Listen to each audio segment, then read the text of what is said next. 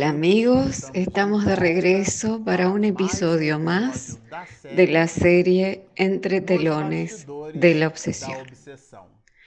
Este es el episodio número 54.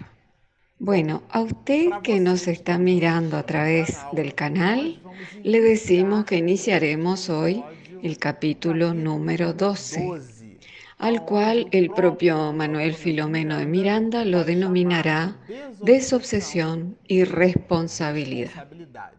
Aquí Miranda establecerá para nuestra reflexión una serie de consideraciones, una especie de disertación sobre los ataques y nuestras propias luchas y las de la familia Suárez. Aquí él va a mencionarnos una serie de puntualizaciones que ciertamente hablan de la historia romance, pero al mismo tiempo nos dan informaciones para nuestro día a día. Nos dice así nuestro querido Miranda. Aquí era el resurgir de pasiones que estuvieron largo tiempo sometidas a la voluntad intentando desequilibrarnos. Allí eran las embestidas de la violencia producidas por personas irresponsables que se convertían en dóciles instrumentos de los espíritus infelices. Entonces ese era el panorama en el cual vivía la familia Suárez. A propósito, en el episodio anterior nosotros conversábamos exactamente sobre el intento de uno de los espíritus inferiores, uno de los espíritus sufrientes que abordó a José Pititinga en su oratoria en la Unión Espírita Bayana un domingo de mañana. Entonces, ese era el panorama, digámoslo así, en el cual vivía la familia Suárez. Y nos dirá Miranda, ya no existían las arenas del martirio en aquellos lugares del pasado porque en una relación metafórica y muy acertada de Miranda, la arena dejaba de ser un asunto exterior, o sea que no era externa, sino que era una arena interior de luchas íntimas.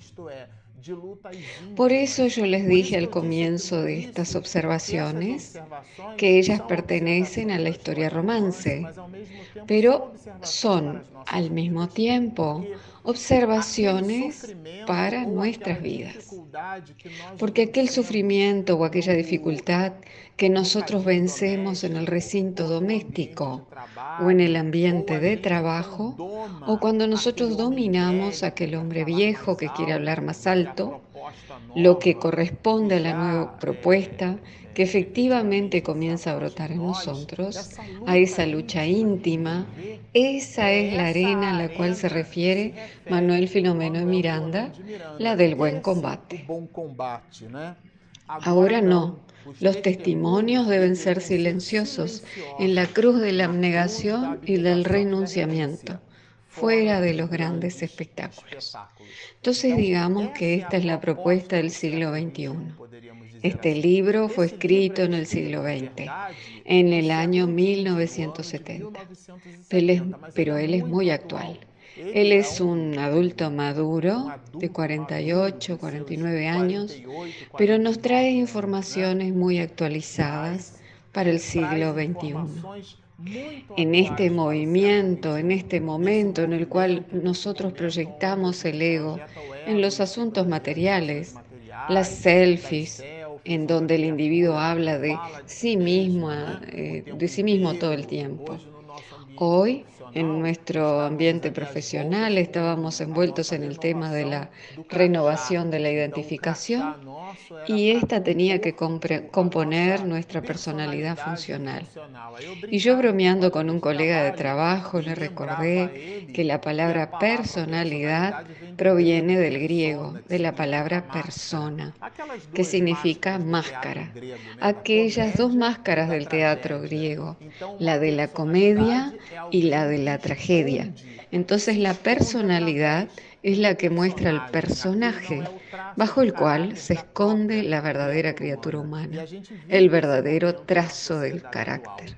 Y nosotros vivimos este momento en la sociedad actual, en el cual nosotros no nos mostramos unos a los otros tal como espíritus inmortales. Nosotros aún nos movilizamos como seres de carne y hueso únicamente. Muchos de nosotros, a pesar de que nos manifestemos como criaturas religiosas, nuestras actitudes en lo cotidiano aún hablan muy alto sobre nuestros asuntos materiales. Por lo tanto, vivimos esa dicotomía entre el espíritu y la materia. Entonces, es sobre esa arena que nos habla Manuel Filomeno de Miranda. Ese ecosistema, en este nuevo ecosistema del siglo XXI, es en donde nosotros nos encontramos ahora. Por lo tanto, lo repito, este libro es muy actual porque nos trae reflexiones de este siglo a pesar de que fue escrito en el siglo pasado. Entonces ahora él va a puntualizar unas observaciones de Saturnino cuando nos dice, Saturnino nos informó que el hermano Glaucus incorporaría para dar instrucciones valiosas. Ese medium Morales juega en cualquier puesto. Quiero decir que él es un medium ecléctico porque recibe a Saturnino así como a Teofrastus to cut. Así como recibió a Guillermo, que era el espíritu que estaba influenciando tenazmente a Mariana y a toda la familia Suárez estava muito tenazmente influenciando Mariana y toda a familia Soares. Entonces, a través de ese espíritu, o mejor dicho, a través de Morales, Saturnino, conjuntamente con Glaucus, pero en especial Glaucus, nos brindará informaciones sobre los desarrollos en el mundo espiritual. ¿Y qué son esos desarrollos? Exactamente son sobre la presencia de Teofrastus dentro de la Unión Espírita Bayana. Porque en la última actividad que involucraba a Teofrastus, él había liberado a los dos sirvientes que se ubicaban en la posición de soldados o vigilantes. Y él los libera. Después del diálogo entablado con Henriette Marie, en la cual él percibió que iba a reencarnar como hijo suyo, o al menos esa era la planificación brindada. Y Henriette acepta el nombre del amor y llama al amor de su vida de Teo, lo que yo lo consideré sensacional. Entonces Teofrastus permanece en la unión espírita-bayana y Glaucus nos brindará una verdadera clase sobre cuál debe ser nuestro comportamiento, nuestro proceder, nuestro comportamiento dentro de las casas espíritas, nos dirá así. Nuestro hermano Teofrastus ha sido huésped, querido de esta casa. En esta quiere decir en la Unión Espírita Bayana. Y nos dirá que Teofrastus observará el comportamiento de ellos, de cómo se movilizaban, cómo los espíritas se conducían, cómo ellos enfrentaban sus propios desafíos cómo ellos dominaban los deseos del hombre viejo, a lo cual nos referimos anteriormente. Ahora Teofrastus en el mundo espiritual, pero dentro de la unión espírita bayana y en otra dimensión, podrá percibir cuál era el clima de los cristianos del siglo XX. Porque él había sido asesinado a través de los procesos inquisitorios del poder eclesiástico de su época. Por lo tanto, era obvio que él poseyera observaciones muy corrompidas en relación al cristianismo.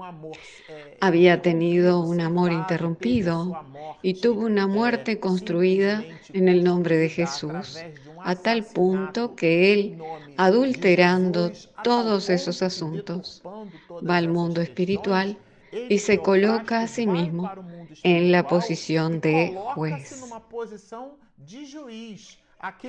aquel anfiteatro, aquella arena que ubica Miranda, era el, palco en el cual él producía sus sentencias. Y como un gran hipnotizador instigaba y al mismo tiempo modificaba la estructura periespiritual de algunos de esos compañeros, sobre lo cual Miranda nos narrará que habían espíritus en condiciones animalescas. Y el mismo Triofrastus, a los ojos de los compañeros que realizaban una primera incursión al anfiteatro para entrevistarse con él, percibieron al mago produciendo lo que su capacidad de hipnosis le permitía.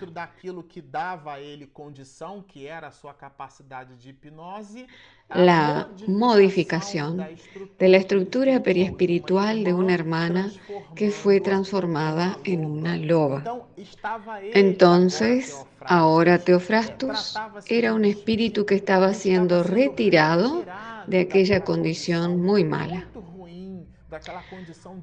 porque además de tratarse de un espíritu sufridor, él era el arquitecto de los desafíos ajenos. Y el espíritu Glaucus, así como Saturnino, no solo planificaban muchísimo retirarlo Teofrastus de aquella condición, así como el brindarle la oportunidad para su reajuste. Y esa oportunidad comienza con su propia observación, la de Teofrastus, sobre aquel escenario, sobre las actividades de la Unión Espírita Bayana. Despertar a la verdad también es nacer a la responsabilidad, nos lo dirá la venerable entidad. ¿Y qué quiere decir con esto? Que era un instante de oro para Teofrastus pero que no se trataba de una relación teórica simplemente, sino una relación práctica. Observen lo que nos escribirá Miranda.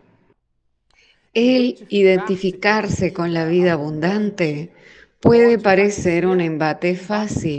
Sin embargo, perseverar en la comunión con la vida mayor representa un esfuerzo improbo y continuado contra la aclimatación del ambiente en que se vivía. Entonces aquí nosotros percibiremos, e incluso nos gusta hacer la siguiente puntualización. Hacer un amigo es relativamente fácil. Lo difícil es mantener esa amistad. Pero Miranda prosigue en sus observaciones. Él nos dice que nuestro amigo alimentó en la mente la llama de la venganza. Eh, Teofrastus poseía realmente ideas equivocadas sobre el cristianismo. Mientras tanto, conservó del cristianismo la concepción equivocada que le dieron sus atormentadores, porque le dieron a Teofrastus una idea totalmente distorsionada del cristianismo. A propósito, aún hoy, ¿cuántos movimientos nosotros realizamos denominándonos como hermanos y como cristianos, hijos de un mismo Padre, pero nos separamos por castas, por el color de la piel, por ideas, por banderas religiosas o políticas. Hay un movimiento de odio y de rabia en donde aquel que no piensa como nosotros debe ser anulado, debe ser retirado de nuestra convivencia. Nosotros no logramos respirar el clima de fraternidad tan anunciado por Jesús cuando Él dividió a la humanidad haciéndonos comprender la necesidad de que conjuguemos el verbo amar. Entonces esos eran los movimientos, eran los pensamientos equivocados de Teofrastus. Y ahora él observando los movimientos, las actividades de la Unión Espírita Bayana, entra en un entrechoque con sus propios valores, los cuales fueron alimentados equivocadamente durante siglos por él mismo. Eh, adulteración, como nos dice aquí, de las enseñanzas del Maestro. Entonces en su posición de vigilancia, él se convirtió en esclavo. ¿Esclavo de quién? De sí mismo, nos dirá Miranda. Atrapado en las redes de actos reprochables, se creyó nuevamente víctima de las consecuencias, porque él no logra percibir que todo aquello que él estaba cosechando era el resultado de su propia plantación. A propósito, la condición de Henriette Marie en el leprosario como un ser abyecto, aquella condición fue producida por orientaciones y mensajes dados por el propio Teofrastus. Perciban ustedes qué situación tan terrible en la cual él encuentra el amor de su vida, eh, en el, espíritu que estaba en una condición que había sido favorecida por las indicaciones que él había impartido. Entonces, realmente él está recogiendo aquello que él mismo estaba plantando. Acompaña las operaciones socorristas dirigidas a los sufridores de ambos planos de la vida. Teofrastus pasa a acompañar eso que estamos diciendo aquí, para sentir si las enseñanzas suministradas en esta casa son aplicadas en la conducta diaria por aquellos que la administran. Yo encontré aquí el punto neurálgico de este episodio, porque no seamos ingenuos. Pablo de Tarso nos dirá que nosotros estamos rodeados de testigos y todo el tiempo estamos rodeados de espíritus amigos que nos desean el bien y de otros que nos observan para que ellos chequeen nuestras realizaciones, para ver si efectivamente lo que Él hace es lo que Él habla, si lo que Él habla es lo que realiza, una especie de coherencia. Una mujer muy conocida como la peregrina de la paz escribió un libro que se llama Los 12 Pasos para la Paz Interior. Uno de los pasos es viva conforme o de acuerdo a lo que usted cree, que haya una especie de coherencia. Y vamos a encontrar en los textos bíblicos una exhortación muy sencilla. Sea tu hablar sí, sí, no, no. Lo que exceda eso procede del maligno. O sea que necesitamos ser coherentes con lo que hablamos, ser coherentes con nuestras percepciones, con nuestras creencias con nuestros valores. Nuestro movimiento diario en lo cotidiano debe estar en la razón directa con aquello que deseamos albergar como conocimiento para iluminar nuestra propia alma. Y en esa búsqueda, en ese combate, ese acto de dominar al hombre viejo que existe aún dentro de nosotros es el que Teofrastus acompañaba allí en la Unión Espírita Bayana. El conocimiento del viejo cristianismo nos dirá Manuel Filomeno de Miranda. Porque cuando observamos, por ejemplo, la obra, ¿qué es el espiritismo? Dándonos la definición del verdadero espírita, que es aquel que busca dominar sus malas inclinaciones y busca mejorarse a cada día, eso es un proceso. Nosotros no prendemos y apagamos una llave de luz con el on y el off que prende o apaga. No se trata de eso, sino que se trata de un proceso gradual, porque la naturaleza no da saltos, excepto los electrones que saltan de una electrosfera hacia otra. Los procesos, al contrario, son graduales, así como la noche pasa hacia el día, dejando la luz en el este, y a medida que besa la línea del horizonte e ilumina la claraboya celeste, esta luz va deshaciendo las sombras, entregándonos el día y deshaciendo la noche. La propia naturaleza nos lo muestra en el abrir de una rosa. Por lo tanto, igualmente es así en nuestros procesos de evolución. Nosotros no cambiamos de un instante a otro, no tenemos un arrebato de evolución, sino que el alma lucha internamente. Es aquel hombre viejo queriendo hablar Y esa lucha es lo que Manuel Filomeno Miranda la denomina metafóricamente la arena. Ese es el mensaje. Y fue exactamente eso lo que Teofrastus observó en la unión espírita baiana, en los espíritus, en su condición de espíritu desencarnado. Entonces, él permanece allí y aquel espacio le sirve a él como una moratoria. Esto nos hace pensar y percibir de que en las actividades de la casa espírita debemos tener mucho cuidado con lo que pensamos, con lo que hablamos, Debemos tratarlos como amigos. Nosotros podemos tener una riña con alguien, pero se trata de aquel movimiento de buscar nuestra mejoría. Perciban que aquí hay una enorme cantidad de enseñanzas.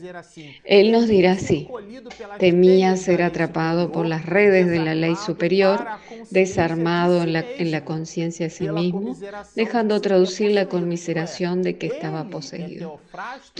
tú ya conocía las leyes, pero en el momento en el cual presenciaba aquellas situaciones, él comienza a reflexionar sobre su propia condición y percibe el lío en el cual él se había metido, permaneciendo en una situación muy delicada. ¿Cuál sería la situación de su reencarnación futura? Según sus deudas y según los conflictos de su conciencia, ¿cómo sería esa futura reencarnación?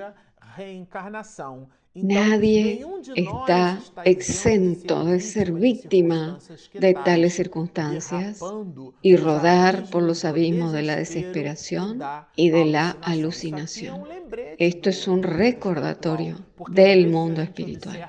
Porque muchas veces observamos a un compañero y en ese proceso de observación nos colocamos en una postura de superioridad, cuando en verdad estamos todos, todos nosotros, en el inequivocable proceso de evolución espiritual. Bueno, nos quedamos por aquí. Como ustedes pueden percibir, se trata de una obra maravillosa, de la cual estamos simplemente dando comienzo a este capítulo 12, que trae informaciones deleitables para nuestra reflexión. Por lo tanto, continúen con nosotros. Si usted aún no se suscribió a nuestro canal, hágalo en YouTube. Y allí encuentra una campanita que si la marca, cuando mi esposa Regina Mercadante sube el material, usted recibe una notificación inédita. Y a propósito, hablando de notificaciones, nosotros tenemos también nuestro aplicativo en Google Play Apple Store, Espiritismo e Mediunidades.